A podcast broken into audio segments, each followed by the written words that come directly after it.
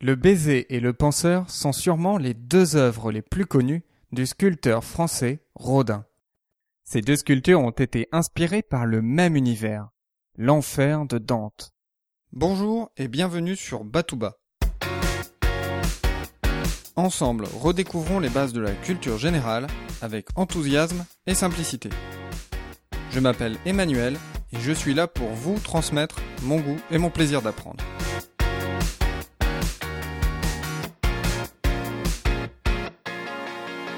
En 1880, Rodin a 40 ans. Son travail de sculpteur commence à être apprécié, et Rodin se voit confier la réalisation d'une porte pour le futur musée des arts décoratifs. Ce musée qui devait ouvrir trois ans plus tard ne verra jamais le jour. Par contre, la fameuse porte occupera Rodin toute sa vie. Rodin fait le choix de représenter la porte de l'enfer, inspirée de la divine comédie de Dante. La Divine Comédie est une œuvre écrite par Dante Alighieri au début du XIVe siècle. Dante nous y narre son voyage initiatique à travers l'enfer, le purgatoire et le paradis. Accompagné par Virgile, Dante franchit les neuf cercles de l'enfer. Ce gouffre infernal a la forme d'un entonnoir qui le mène au centre de la terre où règne Lucifer. Dante parvient à glisser sur Lucifer et se retrouve dans un passage qui le conduit au pied d'une montagne. Cette montagne, c'est le purgatoire. Il en gravit les sept corniches représentant les sept péchés capitaux pour atteindre le paradis.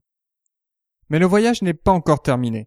Et cette fois, ce n'est pas Virgile, mais sa muse Béatrice et Saint Bernard qui accompagnent Dante à travers les neuf cercles du paradis.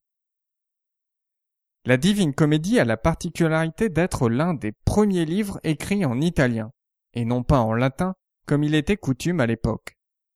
Le titre de l'œuvre peut lui aussi paraître original, la comédie. On aurait plutôt envie d'appeler cette œuvre une tragédie, mais ce titre était principalement réservé aux anciennes tragédies grecques. Et surtout, les tragédies se terminent sur une catastrophe, alors que la divine comédie se termine bien, puisque Dante arrive au paradis. Alors pourquoi Rodin a-t-il fait le choix de ce thème?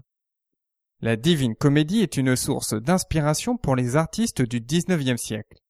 Prenons deux exemples.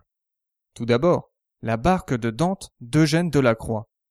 Ce tableau représente Virgile et Dante en train de traverser le Styx. Ce fut l'un des premiers succès d'Eugène Delacroix. Second exemple, le titre de l'ouvrage de Balzac, La comédie humaine, serait le reflet de celui de Dante, la divine comédie. Rodin fait donc le choix de sculpter la porte de l'enfer. Celle-ci fait écho aux portes du paradis réalisées par Ghiberti au XVe siècle et que l'on peut observer au baptistère de Florence. Les multiples figures qui ornent la porte de l'enfer décrivent des scènes de l'œuvre de Dante. Parmi les figures représentées, on retrouve le fameux baiser de Rodin. Ce baiser raconte l'histoire de deux amants. Francesca et Paolo s'aiment passionnément. Il y a juste un petit souci. Francesca est mariée à Gianciotto, le frère de Paolo. Lorsque celui-ci les surprend en train de s'embrasser, il tue les deux amants, qui se retrouvent en enfer à cause de leur amour adultère. Au fil des ans, la porte de l'enfer va subir de nombreuses modifications. Rodin va notamment juger la scène du baiser mal adaptée à la description de l'enfer.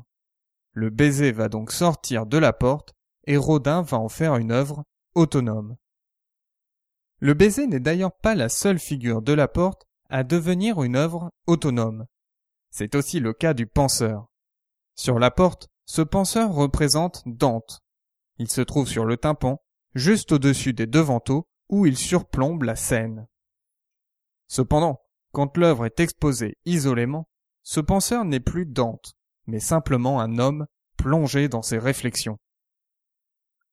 Sorties de leur contexte original, ces œuvres perdent donc le lien qui les unit à la divine comédie, et vont prendre un sens universel.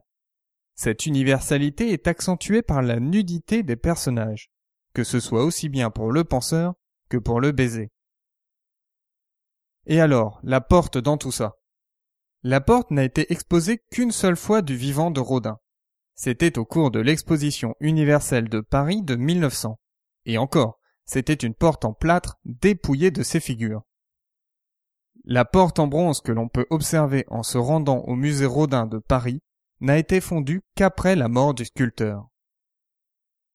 Pour en savoir plus, je vous propose de visionner deux vidéos passionnantes du site internet Canal éducatif à la demande. Vous pouvez retrouver tous les liens sur www.batouba.com slash 74. Je vous dis à très bientôt. D'ici là, restez enthousiastes, prenez soin de vous et de ceux qui vous entourent.